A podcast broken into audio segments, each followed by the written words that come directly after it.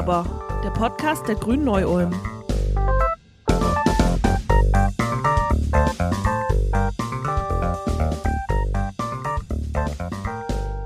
Anfang des Jahres erschien Katja Diels Buch Autokorrektur, in dem sie die Mobilität für eine lebenswerte Welt beschreibt, mit dem Ziel, den Verkehr zu wenden. Für viele Menschen erscheinen ihre Ansätze möglicherweise radikal, und doch liegen darin Hoffnungen, für alle Bürgerinnen gleichermaßen die Mobilität so einfach, zugänglich und umweltschonend wie nur machbar zu ermöglichen. Generell ist der gesellschaftliche, technologische und vor allem politische Prozess der Mobilitätswende in Deutschland in den letzten Jahren nur schleppend vorangegangen. Nur allzu oft waren Steuergeschenke an Lobbyisten wichtiger als eine wirkliche Vernetzung verschiedenster Formen des Individualverkehrs und einem Streben nach nachhaltigen Energieträgern. Statt sich auf umweltschonende Fortbewegungsmittel zu konzentrieren, wurde die Elektromobilität als Schreckgespenst befeuert. Um mit vielen Vorurteilen aufzuräumen und gute Gründe für eine sinnvolle Verkehrswende aufzuzählen, haben wir uns heute zwei tolle Gäste eingeladen. Zum einen begrüße ich Dr. Markus Büchler. Er ist bayerischer Landtagsabgeordneter und Sprecher für Mobilität in der Landtagsfraktion. Herzlich willkommen, lieber Markus. Servus. Und zum anderen haben wir uns erneut den Nachbarn vom anderen Donauufer eingeladen, den Landtagsabgeordneten in Baden-Württemberg, Michael Jukow. Auch er Verkehrsexperte. Hallo Michael. Einen schönen guten Abend über die Donau. Bevor wir gleich tiefer einsteigen, würde ich euch beide kurz bitten, euch vorzustellen, eure Aufgaben innerhalb eurer Fraktion zu beschreiben und ja, vielleicht auch kurz die Punkte zu nennen, die euch in Sachen Mobilität gerade am meisten beschäftigen. Markus, magst du anfangen?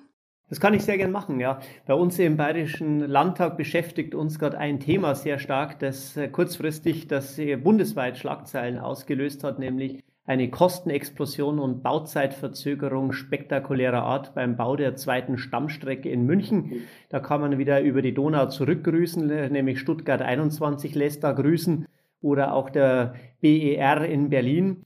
Und wir äh, sind momentan damit äh, beschäftigt, uns zu informieren, was sind die genauen Gründe äh, die, und äh, wie wir damit umgehen wollen.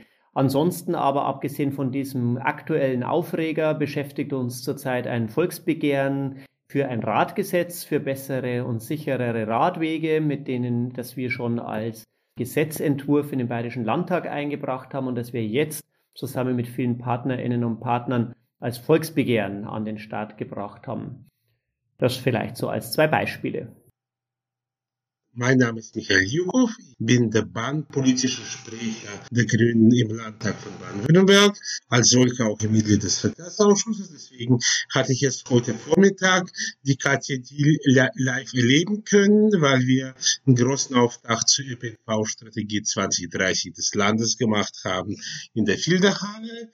Das ist unser Top-Thema in diesem allumfassenden Ansatz und darunter deklinieren sich natürlich das 365 Euro Jahresticket, die Mobilitätsgarantie, die Mobilitätsabgabe, Reaktivierung von Bahnstrecken, Taktverdichtung, äh, Unterstützung für S-Bahn-Systeme, Barrierefreiheit, Fahrradmitnahme, und da höre ich schon auf aufzuzählen und bitte einfach mir aufs Wort zu glauben, dass es noch sehr viel mehr Aspekte des äh, öffentlichen Verkehrs sind. Ah, ich, ich erwähne noch einen explizit Radschnellwege, weil ich einen sehr engagierten Kollegen habe, dem Sie sehr am Herzen liegen. Ja, vielen Dank euch beiden. Jetzt weiß ich natürlich nicht, ob ihr das Buch schon selber gelesen habt. Nichtsdestotrotz hat äh, das Buch von Katja Diel ja auch einige Kontroversen ausgelöst, da sie gegen des Deutschen liebstes Kind, das Auto schreibt.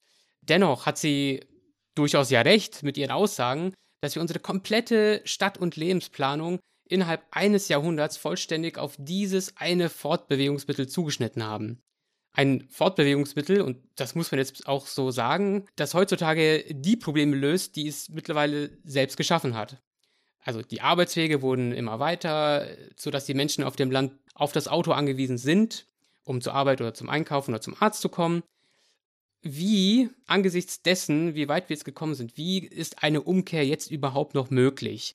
Den Grünen, um jetzt mal hier eine, um ein altes Vorurteil der, aus der Pralinschachtel rauszuziehen, den Grünen wird ja oft vorgeworfen, sie würden den Menschen das Auto wegnehmen wollen.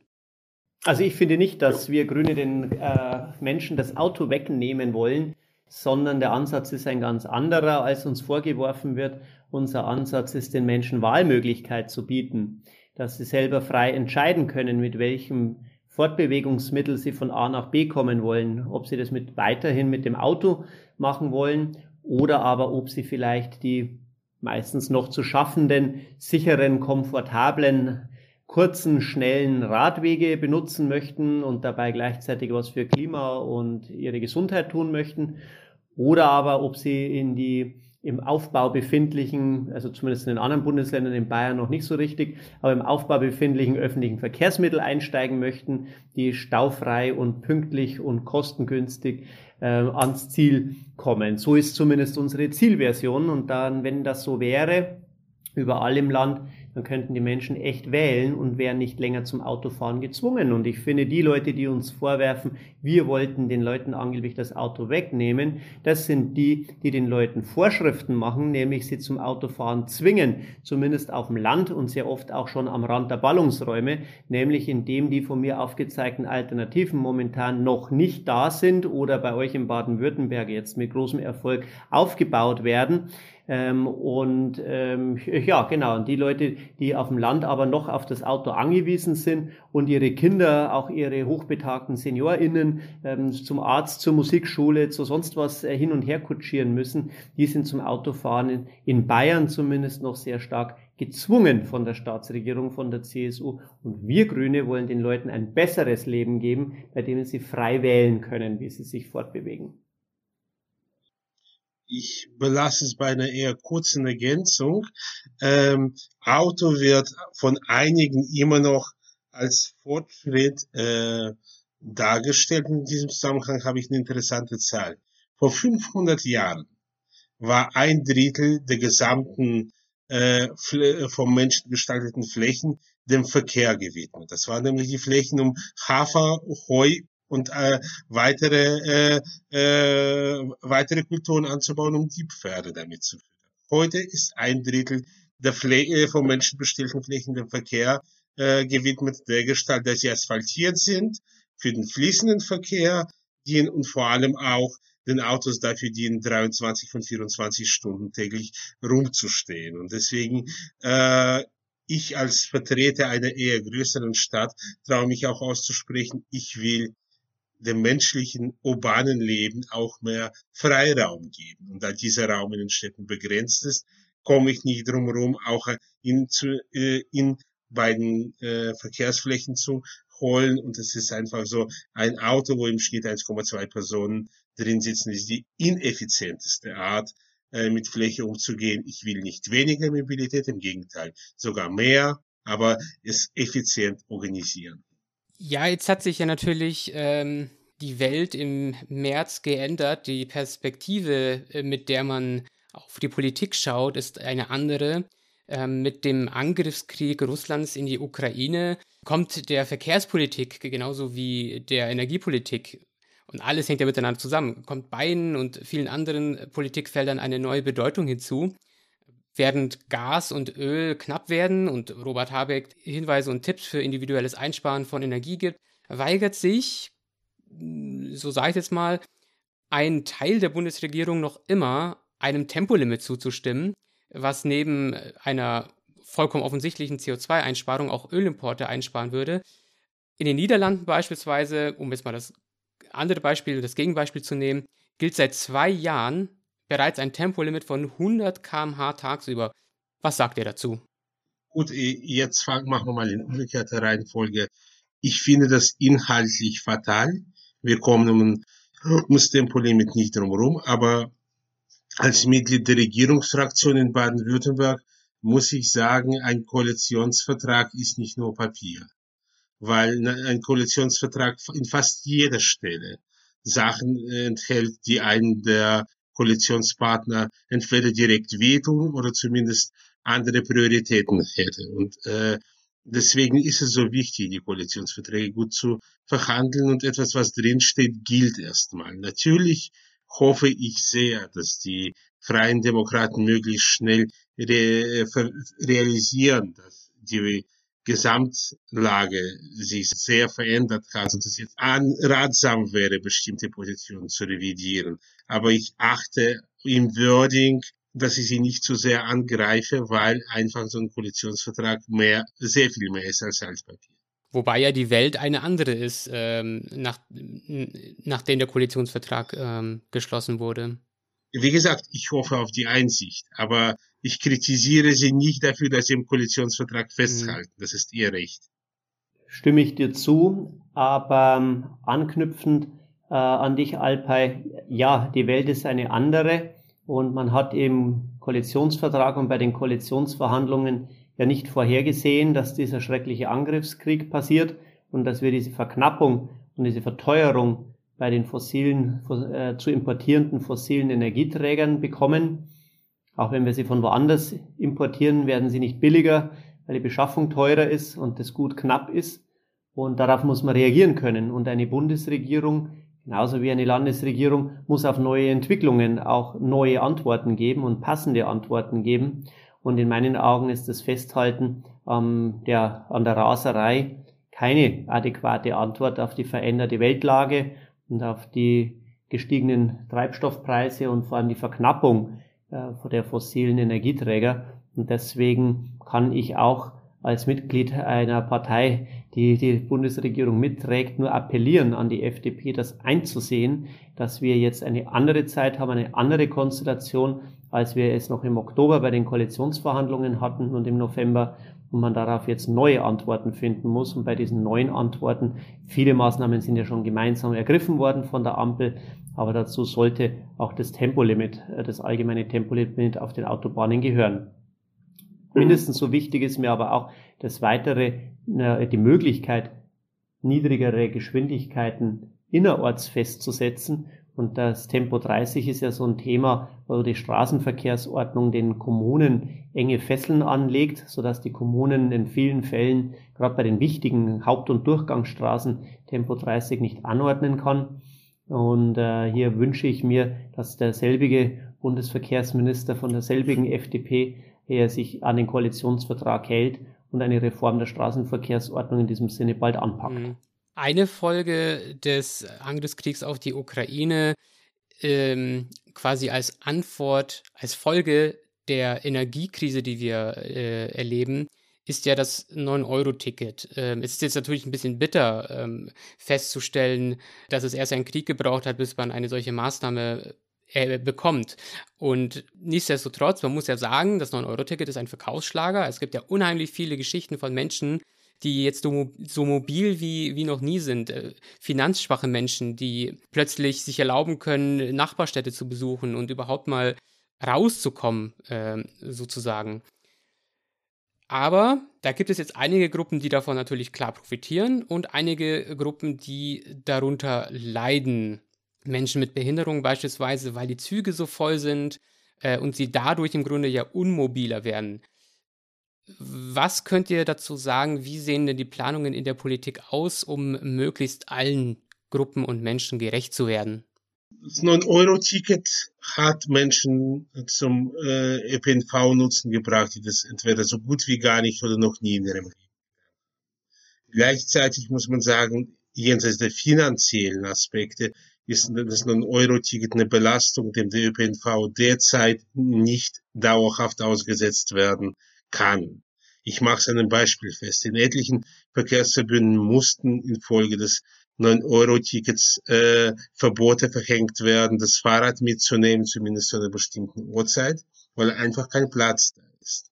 Und im Sommer kann ich das problemlos verantworten, weil die meistens äh, doch, weil es meistens um Strecken geht, die man mit dem Fahrrad auch bewältigen kann. Oder man kann es auch ohne überdachten Fahrradstände irgendwo anschließen vom einsteigenden Zug. Aber im Winter würden wir gerade die aller vorbildlichsten Verkehrsteilnehmerinnen, äh, Teilnehmer, nämlich die erst mit dem Fahrrad und dann mit dem öffentlichen Verkehr äh, fahren, äh, ausschließen müssen, wenn wir weiter die Mobilität zu diesem Preis anbieten. Das ist leider so. Deswegen äh, ist aus meiner Sicht ganz wichtig, ein bundesweit gültiges, günstiges Ticket anzubieten. Wichtig ist es bundesweit gültig, weil manche Tarifsysteme selbst, äh, selbst in Baden-Württemberg, wo in den letzten Jahren sich viel getan hat, immer noch fast einen Doktortitel erfordern, äh, damit man da durchsteigt. Und in Bayern gibt es noch einen Haufen weiße Flächen, wo es überhaupt keine Verkehrsverbünde gibt, ohne euch jetzt zu nahe zu treten. Also wir knabbern schon daran, dass wir 21 haben. Unser Ziel sind acht. Aber ihr habt nicht mal äh, eine flächendeckende Abdeckung, dank Söder und Co. Und um das auszuhebeln, braucht es ein bundesweit gültiges Ticket. Am besten ein digitales, aber das wird es nicht für neun Euro geben können. Eher für 50, 60 oder 70. Das ist etwas, was die Balance zwischen allgemein zugänglich und nicht so viele äh, Anfrage, Nachfrage ausgelöst, dass das System zusammenbricht, gut wahrt. Und wir müssen die Zeit nutzen, wir müssen die nächsten Jahre nutzen, um die Kapazitäten zu erhöhen, spür, spürbar zu erhöhen. Und mit nächsten Jahren meine ich nicht 2035, wie die Stammstrecke jetzt brauchen wird. Wir haben ja auch unser Milliardengrab, aber ich merke, wir haben aus dem gelernt. Die Bahnverantwortlichen haben auch gesagt, die würden sowas wie S21 nicht ein zweites Mal machen. Das könnten, diese Erkenntnis könnten die bei der Stammstrecke auch ziehen. Ja, dem kann ich mich nur anschließen. Das ist auch meine Meinung. Das war es auch schon immer meine Meinung und die meiner Fraktion, dass die zweite Stammstrecke ein Blödsinn ist. Und jetzt gibt es äh, ja die Option, vielleicht auch äh, sich davon wieder abzuwenden. Aber ist nicht unser Thema und eine Frage gewesen, äh, habe ich nur als Überleitung benutzt. Ja, das 9-Euro-Ticket ist in meinen Augen ein hochspannendes Experiment, das sich die ÖPNV-Branche jetzt ähm, mit den Möglichkeiten der Ampelregierung in Berlin jetzt erlauben kann, weil es finanziert wird. Und es wird ja auch evaluiert und ich bin sehr gespannt, wenn man dann zum Schluss nicht nur die einzelnen Eindrücke hat, die man jetzt schon so bekommen hat, auch über die Medien und eigene Beobachtung, sondern auch eine wissenschaftliche und statistisch abgesicherte Auswertung, welche es Auswirkungen es zu welchen Zeiten, in welcher Region, bei welchen Verkehrsmitteln gehabt hat. Was man aber feststellen kann in meinen Augen, ist, dass wir nicht nur eine Preisdiskussion haben, und was, wie geht's weiter mit dem Ticket, sondern dass wir in einer Breite, wie wir es noch nie hatten, glaube ich, äh, in Deutschland eine Diskussion haben, wie kann der ÖPNV so leistungsfähig werden, dass er deutlich größere äh, Zahlen von Passagieren befördern kann.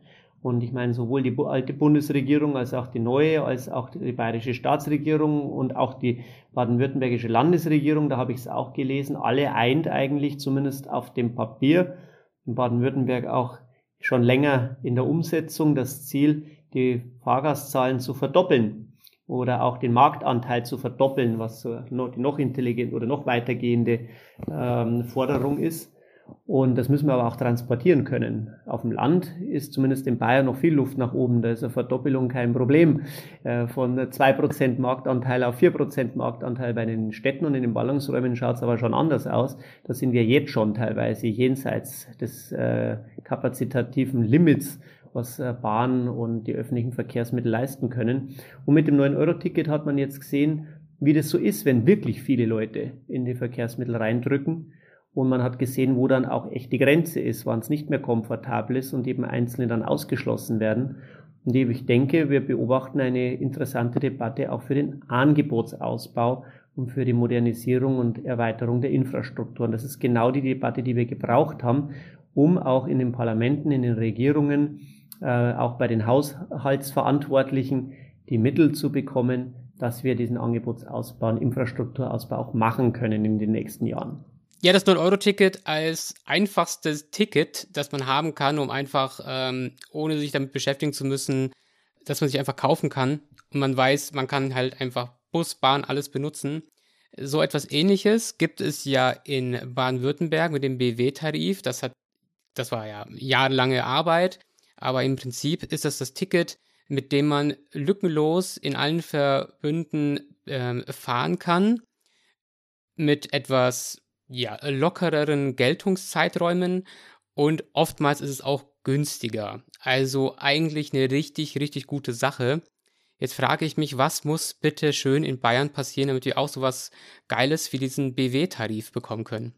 Naja, ihr müsst 2023 die Grünen in die Regierung wählen und dann kommt es 2030. Es hat in Baden-Württemberg sieben Jahre intensivste Vorarbeit gebraucht, um erstmal weiße Flecken, also verbundfreie Räume zu beseitigen und dann mit allen Verkehrsverbünden die Verträge abzuschließen. Aber es hat sich gelohnt. Und wir werden im kommenden Dezember 19 noch eins draufsetzen, neben dem BW-Tarif wird es dann auch das sogenannte Chico geben, Check-in, Check-out. Das heißt, man steigt in ein Fahrzeug des öffentlichen Verkehrs, völlig egal welches, drückt auf eine Taste in der App, steigt aus, drückt wieder auf eine Schaltfläche in der App und am Ende des Monats wird der jeweils günstigste Tarif ermittelt. Also wer ganz wenig fährt bei den fünf Einzelfahrten oder eben ein Wochenticket oder ein Monatsticket, es gilt halt das Prinzip der De der Degression. Man kann sicher sein, es wird nicht, die, die nächste Fahrt, die man antritt, wird auf keinen Fall teurer als die vorherige. Sie kann aber sehr wohl günstiger werden, indem man insgesamt einen günstigeren Tarif. In Bayern sehr viele kleine ländliche Kommunen sind, die da überhaupt nicht die Ressourcen dafür haben und dauernd andere Aufgaben aufgedrückt bekommen, für die sie eigentlich auch nicht zuständig sind. Und zum anderen stellt sich die Staatssekretärin sogar noch auf den Standpunkt, dass sie Kommunen sogar noch mitfinanzieren sollen, wenn dann in das Ticketsystem auch der, der, die Eisenbahn eingebunden werden soll, also SPNV-Integration, Fachwort, da sollen dann auch noch die Kommunen mitfinanzieren. Äh, und deswegen funktioniert das nicht und viele Kommunen gehen auf die Barrikaden und sagen, dann lassen wir das Ganze halt. Gerade die Landkommunen sagen dann oft bei uns oder jeder Auto, sagt dann so der CSU-Landrat, dann brauchen wir das nicht mit dem ÖPNV und dem Ticketing und das ganze neumodische Zeug. Und das unterscheidet uns dann sehr. Wir werden ähm, auf den Vorarbeiten, die gemacht werden vom Verkehrsministerium, aufsetzen, das wir anständig finanzieren und auch personell so ausstatten, dass man das zügig vorantreiben kann. Und da bin ich der Auffassung, dass wir auch mit dem Vorbild Baden-Württemberg und euren Erfahrungen und den Vorarbeiten dann schon in, in, in wenigen Jahren zum Schluss kommen kann, nämlich innerhalb einer Wahlperiode. Wir teilen Ideen und Erfahrungen gerne. Und ich muss äh, dann noch ergänzen, ihr habt das Glück, wirklich, ihr findet ein Verkehrsministerium vor. Als wir 2011 die Macht übernommen haben, gab es die Abteilung Straßenbau im Innenministerium. Baden-Württemberg hatte kein eigenes Verkehrsministerium. Auch das musste äh, so gut wie aus dem Nichts äh, aufgenommen, äh, aufgebaut werden. Und ich unterstelle mal, dass die meisten Mitarbeiterinnen und Mitarbeiter des Verkehrsministeriums einfach Karriereverwaltungsleute sind. Das heißt, wenn die politische Ansage ist, macht jetzt ziemlich genau das Gegenteil dessen, was ihr vorher gemacht habt, dann setzen die das auch um. Wir mussten in Baden-Württemberg, also ich war damals noch nicht dabei, aber wir Grünen mussten den Apparat erst schaffen. dass diese Abkürzung habt. Ja, schön. Ich sehe, die Spätzle- und Weißwurst-Connection funktioniert schon mal. Aber ich würde gerne nochmal kurz zurück zum 9-Euro-Ticket beziehungsweise zur Bahn. Denn dass die ja Defizite hat, das hat man auch vorher schon äh, sehen können. Aber mit dem Run auf die Bahn, den wir gerade leben, sind die Defizite und Mängel noch eklatanter geworden. Würdet ihr sagen, dass die Privatisierung der Bahn, also das ist ja, die Bahn hat ja so viele Baustellen, dass, dass man eigentlich fast gar nicht mehr weiß, wo man anfangen soll. Würdet ihr sagen, dass die Privatisierung 1949 ein Fehler war? Und unabhängig davon, was ihr sagt, wie muss man den Schienenverkehr reformieren, damit er inklusiv, sozial, gerecht, aber auch äh, effektiv und attraktiv ist. Die Privatisierung hat in dem Sinne nicht stattgefunden. Man hat ein Modell gefahren, was in vielen Bereichen die Nachteile des angestrebten Börsengangs, der nie kam, verbunden hat, äh, äh, verbunden hat mit den Nachteilen der immer noch relativ starken äh, Bürokratisierung. Und ich bin nicht derjenige, der, lang, der leichtfertig gegen das Bürokratische rausholt. Äh, aber das Problem ist wirklich, man hatte keine verkehrspolitische Vorstellung bei der Bahnreform, man hatte nur eine finanzielle Vorstellung, dass es weniger kostet. Bezahlt wurde es mit einem massiven Ab Abbau oder zumindest Unterfinanzierung der Infrastruktur, die bis heute richtig, aber im Wahlkreis Strecken, wo die Te Sicherungstechnik aus den 50ern ist. Und das war in den 90ern schon ein Problem, aber da war, wäre der Ersatz noch an, ansatzweise möglich gewesen auf der gesamten Strecke. Jetzt haben wir das Problem, dass teilweise bei, bei Umbauarbeiten ganz, äh, ganz alte Stellwerke neben halbalten neben modern sind. Das macht den Betrieb äh, teuer und auch nicht, nicht gerade effizient. Das ist eines der Probleme der, der Bahnreform. Das andere Problem ist, dass innerhalb der Bahn äh, Grenzen aufgebaut wurden, die einfach fatal sind. Ich mache es in einem ganz aktuellen Beispiel fest. Anfang des Jahres wurde auf, im Schwarzwald auf der Höllentalbahn für drei Wochen der Verkehr gesperrt, weil Schienen und Schwellen äh, ausgetauscht werden mussten. Das, das muss alle paar Jahrzehnte mal sein. Jetzt muss der Verkehr wieder für drei Wochen äh, gesperrt werden, weil diese Arbeiten fachlich falsch ausgeführt wurden. Und die Art, wie Schienen und Schwellen verbaut wurden, ich spare die technischen Details, bewirken, dass die Drehgestelle der dort fahrenden Nahverkehrszüge zu stark beansprucht werden. Die mussten die Wartungsintervalle von etwa 60.000 Kilometer auf 7.000 Kilometer verringern. Und das ist rein organisatorisch eine Herausforderung. Und jetzt kommt der Witz die DB äh, Regio hat die DB Netz schriftlich davor gewarnt, das zu tun, aber die DB Netz hat es einfach ignoriert. Also äh, vom Schwellen austauschen können wir in Bayern nur träumen, wovon da allerdings, wenn ich es etwas zynisch formulieren darf, denn wir hatten gerade ein schlimmes Eisenbahnunglück, das aller Voraussicht nach, was man bis jetzt weiß, daran gelegen hat, dass die Schwellen defekt waren, nämlich zerbrochen und dann der Zug in der Kurve, äh, auch bei großer Hitze, äh, die Schienen auseinandergedrückt hat und es zu einer Gleisverwerfung gekommen ist und deswegen aufgrund der defekten Betonschwellen entgleist ist mit fünf Todesopfern. Ähm, da hätte man mal ein paar Schwellen austauschen sollen, offensichtlich. Das ist noch nicht das abschließende Untersuchungsergebnis und ich möchte dem nicht vorgreifen. Aber nachdem und die internen Berichte schon alle in der Zeitung gestanden sind, kann man davon ausgehen, dass das tatsächlich auch der Grund war. Und da kommt auf die DB Netz noch ein ziemlich großes Problem zu und auch auf die Fahrgäste. Denn äh, aus Sicherheitsgründen hat die DB Netz, sie gibt es zwar nicht den Grund nicht zu, aber es ist offenkundig ähm, aufgrund des Unfalls, denn wenige Tage später und bis heute sind äh, Dutzende Langsamfahrstellen eingerichtet worden, wo die Züge nur noch mit Tempo 20 fahren dürfen. Und es liegt die Vermutung nahe, dass auch dort halt die Schwellen in so schlechtem Zustand sind, dass man sicherheitshalber halt jetzt das Tempo rausnimmt, dass nicht viel passieren kann.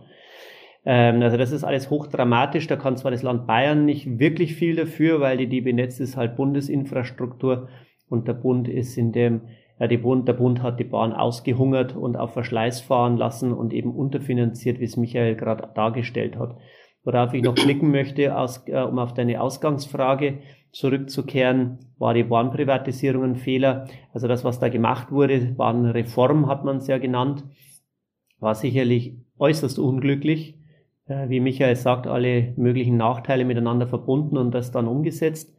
Äh, was auch so ein Fehler ist, dass es eben die Zerteilung in verschiedene ähm, Bereiche, äh, man hat bei der Infrastruktur allein mehrere Gesellschaften bei der Deutschen Bahn, nämlich die DB Netz, die wir schon erwähnt haben, aber auch die DB Station und Service, die wieder für die Bahnhöfe zuständig ist, und die DB Energie, die für die Energieversorgung zuständig ist. Und da hast du verschiedene Unternehmen, die miteinander kommunizieren müssen. Und das funktioniert alles unbefriedigend. Das heißt, deswegen ist es auch unser Ziel auf Bundesebene, und das haben wir auch in den Koalitionsvertrag hinein verhandeln können, also nicht Michael und ich, aber wir Grüne, äh, Michael war vielleicht auch beteiligt, das weiß ich nicht, ich nicht.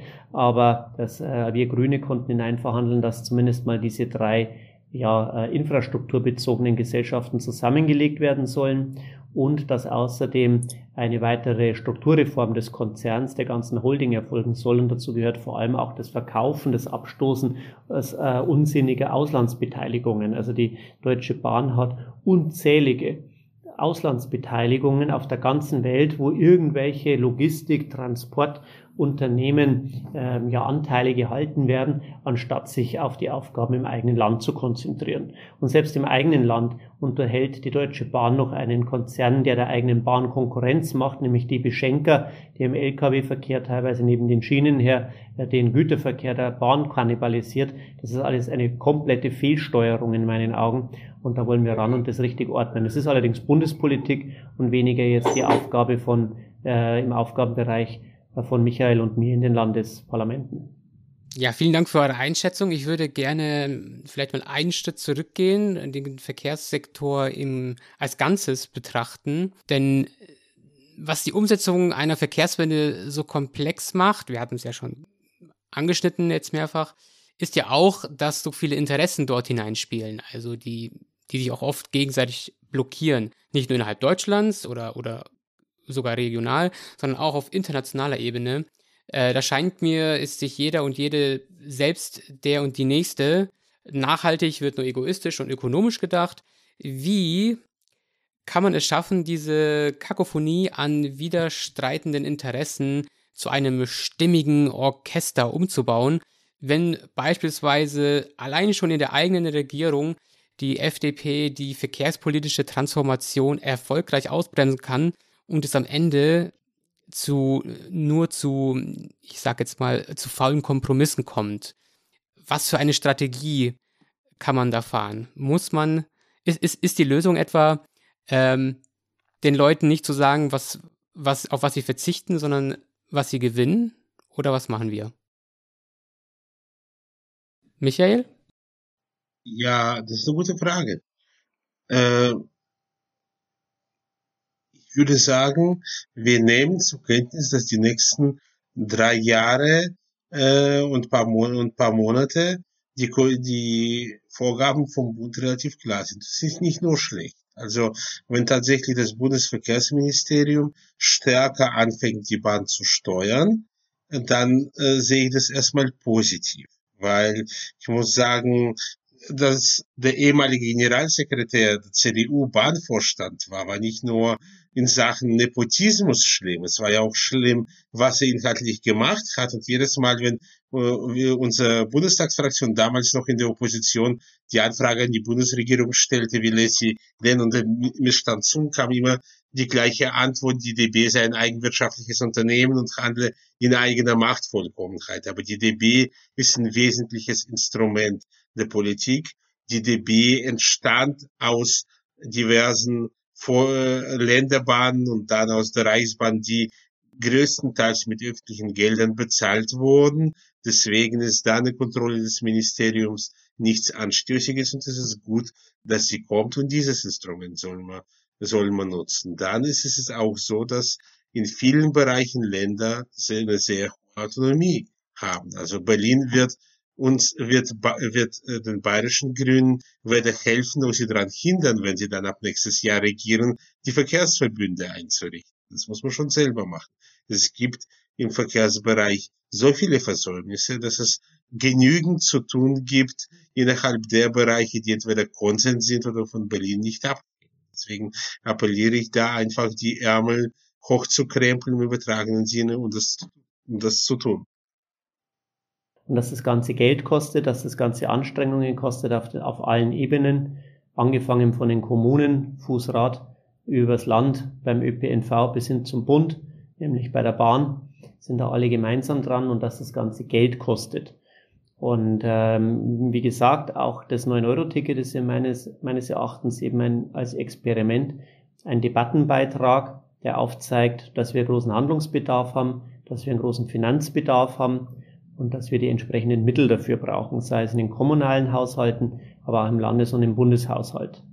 Und meine Hoffnungen sind groß, dass es gelingt, alle Länder zusammen, auch den Bund und den Bundesfinanzminister davon zu überzeugen, dass wir mehr Regionalisierungsmittel brauchen. Das sind die Gelder, die die Länder vom Bund vor allem für die Bahn bekommen und den öffentlichen Verkehr, ähm, so dass wir die Länder hier auch noch mehr Gestaltungsspielräume und mehr Handlungsmöglichkeiten haben, um dem Ziel näher zu kommen, die Verkehrszahlen oder den Marktanteil des öffentlichen Verkehrs zu verdoppeln bis 2030, dass das wirklich gelingt. Und ich meine, überall dort, wo man besseres Verkehrsangebot auf die Straße bringt, oder auch bessere Infrastruktur im Radwegebau zum Beispiel auf die Straße bringt, sieht man ja, dass es ja dann auch genutzt wird und auch gerne angenommen wird. Insofern halte ich immer relativ wenig davon, wenn das heißt, man muss den Leuten erklären, dass sie sich anders verhalten sollen. Ich glaube, es ist eher umgekehrt. Man muss die richtigen ja, Möglichkeiten schaffen, sich anders zu verhalten und dann passiert das ganz von allein und die Leute nehmen das gerne an. Ich meine, das zeigen Beispiele wie im Ausland, wenn ich das bekannte Beispiel Radverkehr Kopenhagen, wo mehr als die Hälfte der Leute mit dem Fahrrad zur Arbeit pendeln, aber nicht, weil sie sich kein Auto leisten können, sondern weil es halt schnell, bequem und praktisch ist, weil die Infrastruktur so geschaffen wurde. Ein bekanntes Beispiel, und aber das gilt nicht nur in Kopenhagen, sondern generell. Und ich meine, wir haben in meinem Landkreis, ich bin auch Kreisrat im Landkreis München, das ist der Speckgürtel um München herum, Wir haben den Busverkehr extrem ausgeweitet, verdoppelt. Man hat bei uns festgestellt, das sei die größte Ausweitung eines kommunalen Aufgabenträgers bundesweit je gewesen. Wir haben den einfach mal verdoppelt, obwohl er vorher schon nicht schlecht war. Wir haben da sehr, sehr viel Geld hinein investiert. Ähm, äh, ja, genau.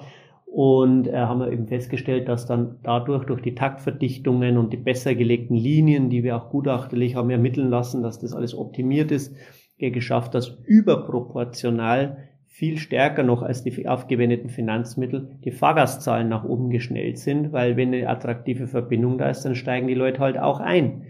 Und ich denke, von dem her, wenn wir die Finanzmittel haben, äh, die Ideen sind alle da, die Konzepte und die Pläne, dann kriegen wir das auch umgesetzt und die Bevölkerung wird das dankend annehmen.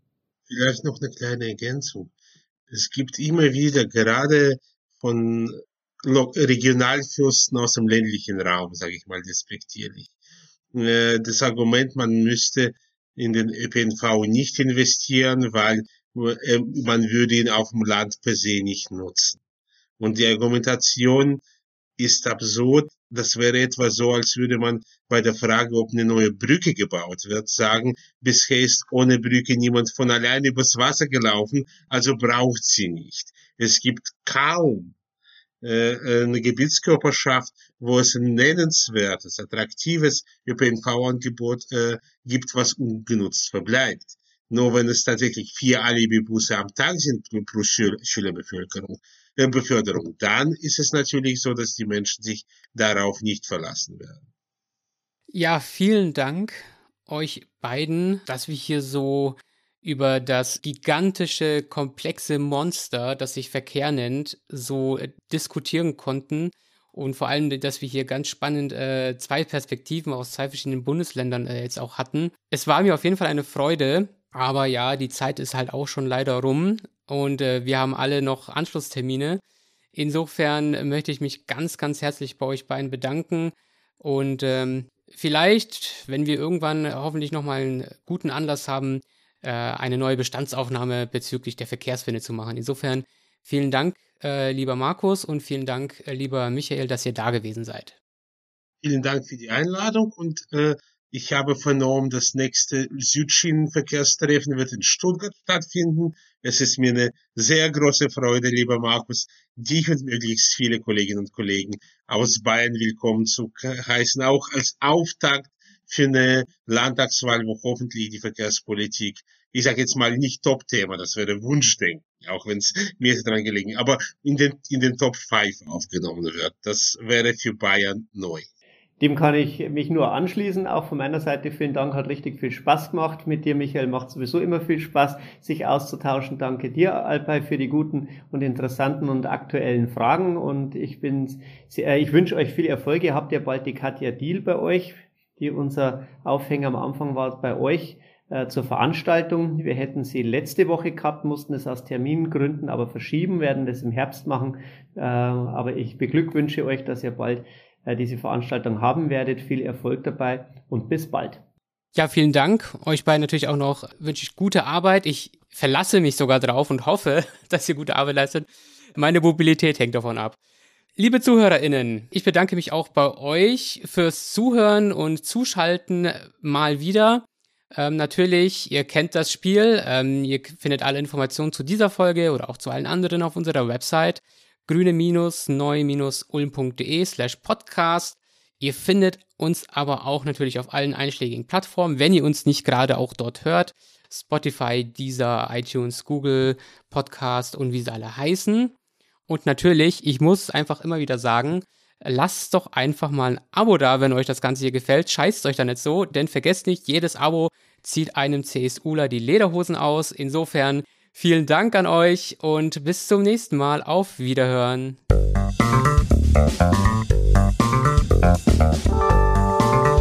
Thank.